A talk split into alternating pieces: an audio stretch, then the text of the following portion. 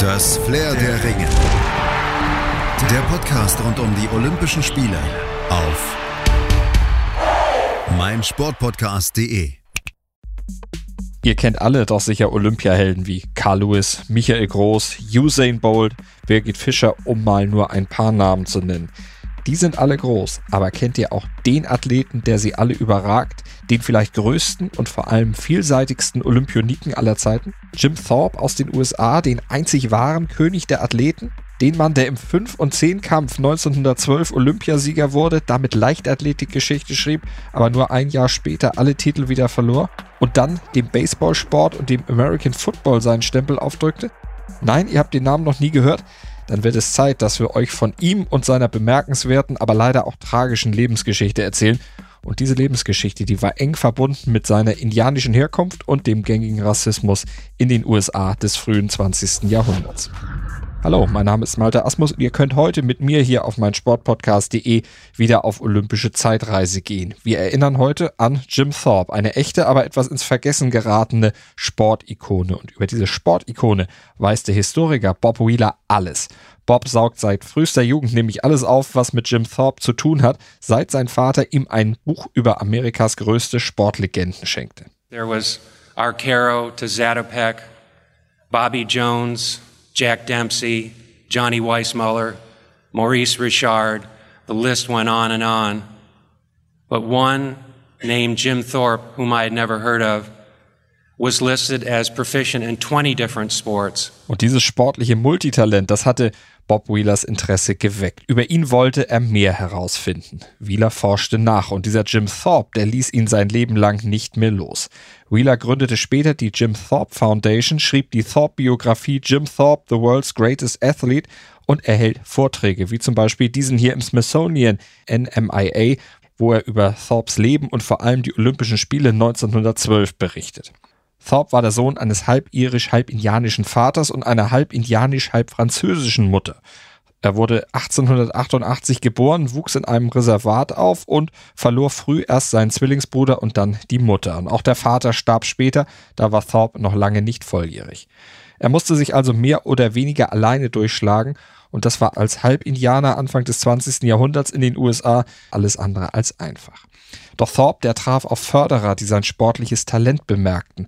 Und das bestand darin, quasi aus dem Stand und ohne große Vorbereitung oder Training sportliche Höchstleistung zu bringen. Und das in jeder Sportart, die damals bekannt war oder betrieben wurde. Egal ob Basketball, Tennis, Schwimmen, Boxen, Lacrosse oder auch Turniertanz, in allem war Thorpe gut und zwar richtig gut.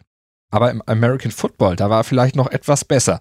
Dort wurde er sogar zum All-American, also ins All-Star-Team der damals noch jungen NCAA berufen. Er hatte sein Team in der Saison sogar zu Siegen über die favorisierten Auswahlen von Harvard und West Point geführt und damit auch einen Gegenspieler, den späteren US-Präsidenten Dwight D. Eisenhower, schwer beeindruckt. Im Interview mit Bob Wheeler erinnerte sich Eisenhower später. And you throw the ball, you run, you tackle, you do anything.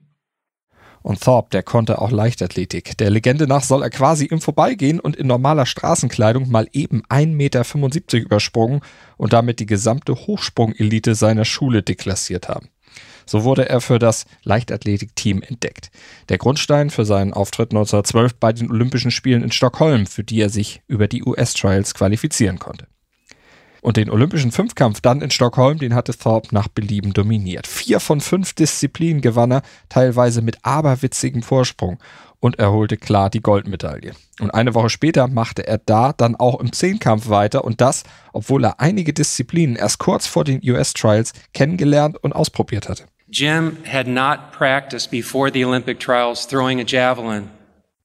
So he did a, a kind of an exaggerated hop to throw it, which you can see there, because he didn't know that you were allowed to take a running start to throw it. And still in the trials, he finished in second place.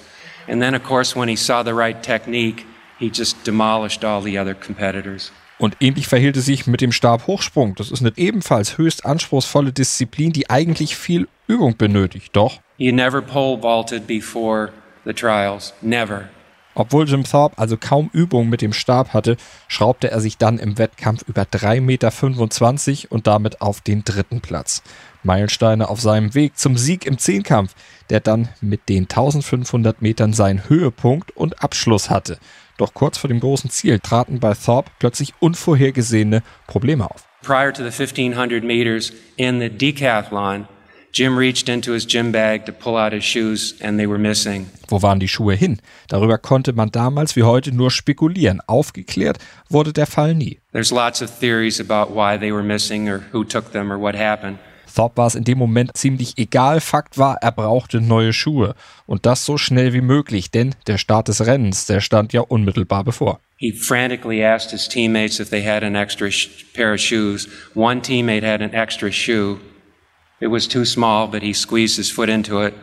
And the other shoe he found in a trash bin that was too big, and he put a couple pairs of socks on to make that fit.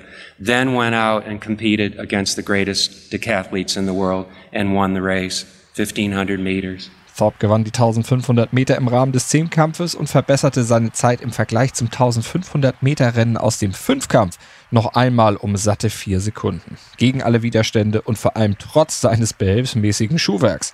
Und mit seiner Gesamtpunktzahl von 8412,955 hatte er fast 700 Punkte Vorsprung vor dem zweiten und stellte einen Weltrekord auf, der 15 Jahre Bestand haben sollte.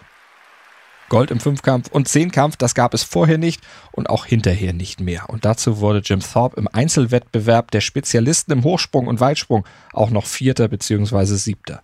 Vor dieser einmaligen Leistung zog dann auch der schwedische König bei der Siegerehrung seinen Hut und gratulierte mit den Worten, Sie sind der größte Athlet der Welt, ich betrachte es als Ehre, Ihnen die Hand zu schütteln. Worauf Jim Thorpe nur cool antwortete, Thanks King. Der US-Präsident gratulierte per Telegramm, ein rauschender Empfang erwartete Thorpe nach der Rückkehr in die USA. Doch nur ein Jahr später, da musste der Olympiaheld Thorpe alle seine Medaillen wieder abgeben. Was war passiert? Thorpe hatte natürlich nicht nur Fans, sondern auch viele Neider. Neider, die an seinem Image als strahlendem Olympiaheld kratzten und Nachforschungen anstellten. Wohl auch, weil er indianischer Abstammung war. Die US-Staatsbürgerschaft bekam er übrigens auch erst Jahre später. Und dann hat er eine US-Zeitung in seiner Vergangenheit gestöbert und zutage gefördert, dass der Multisportler während der Sommermonate 1910 und 1911 die College-Ferien genutzt hatte, um semiprofessionell Baseball zu spielen. Dafür kassierte er zwar nur 15 Dollar pro Woche und insgesamt nur 60 Dollar, doch das reichte, um gegen das Amateurstatut zu verstoßen. Thorpe galt damit als Profi, der mit dem Sport Geld verdient hatte und bei Olympia gar nicht hätte starten dürfen.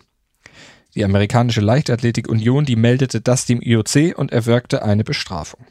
Alle Versuche Thorpes, die Aberkennung seiner Medaillen zu verhindern, schlugen fehl und keine seiner Beteuerung, dass er von den Bestimmungen nichts gewusst hätte, wurden akzeptiert. That did no good in terms of convincing the Olympic Committee to change their mind.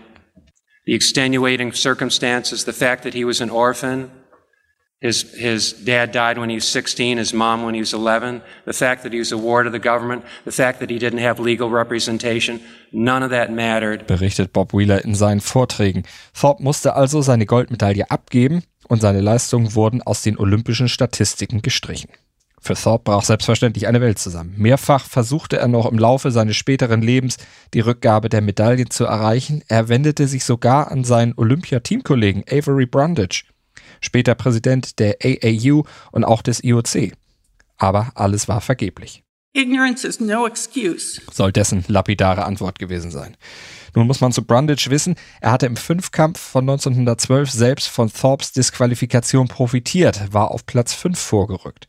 Und er soll ein Mann von politisch eher rechter Gesinnung gewesen sein. Indirekt kooperierte er auch mit der nationalsozialistischen deutschen Staatsführung in der Vorbereitung der Olympischen Spiele 1936.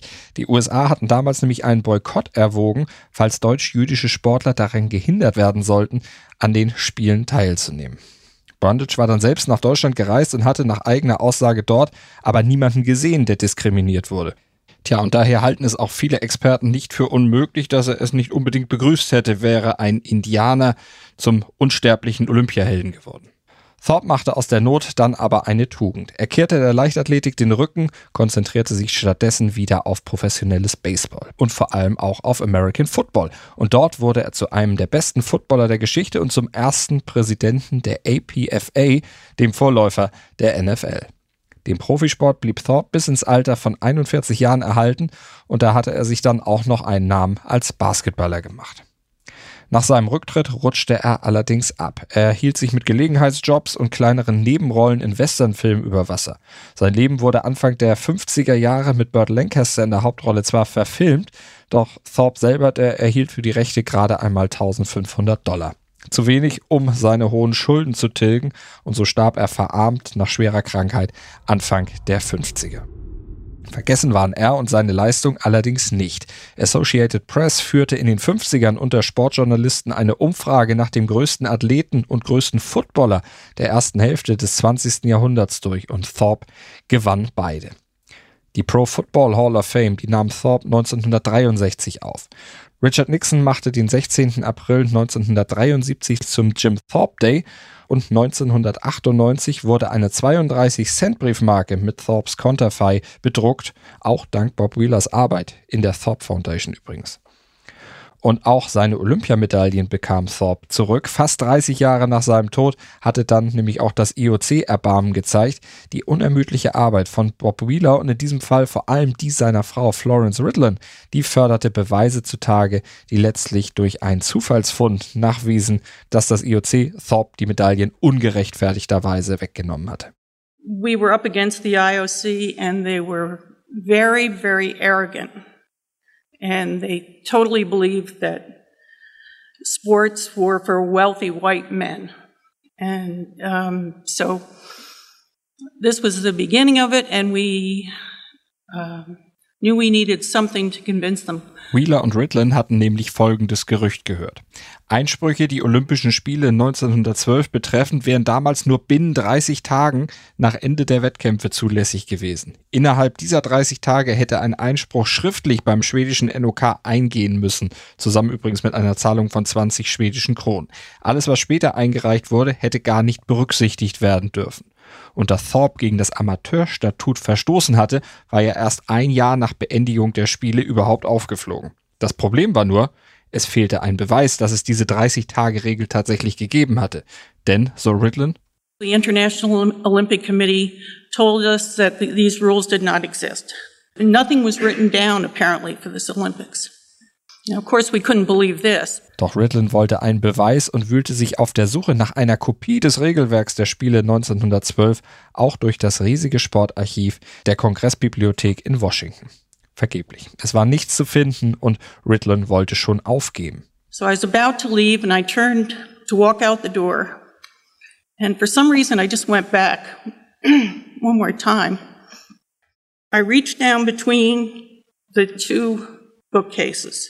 And I felt a piece of paper and I pulled it out. And it was the rules and regulations for the 1912 Olympics. Und da stand er schwarz auf weiß unter Regel 13, der Beweis. Einwände gegen die Qualifikation eines Wettkämpfers müssen zusammen mit einer Zahlung von 20 schwedischen Kronen innerhalb von 30 Tagen nach der Preisverleihung beim schwedischen Olympischen Komitee eingehen. So, to our joy, we could say to the IOC, ignorance is no excuse. Thorpe wurde posthum nachträglich wieder zum Olympiasieger erklärt, seine Rekorde wieder offiziell in die Ergebnislisten eingetragen. Und seine Kinder erhielten von IOC-Präsident Juan Antonio Samaranch die Goldmedaille überreicht. Das Flair der Ringe. Der Podcast rund um die Olympischen Spiele auf meinsportpodcast.de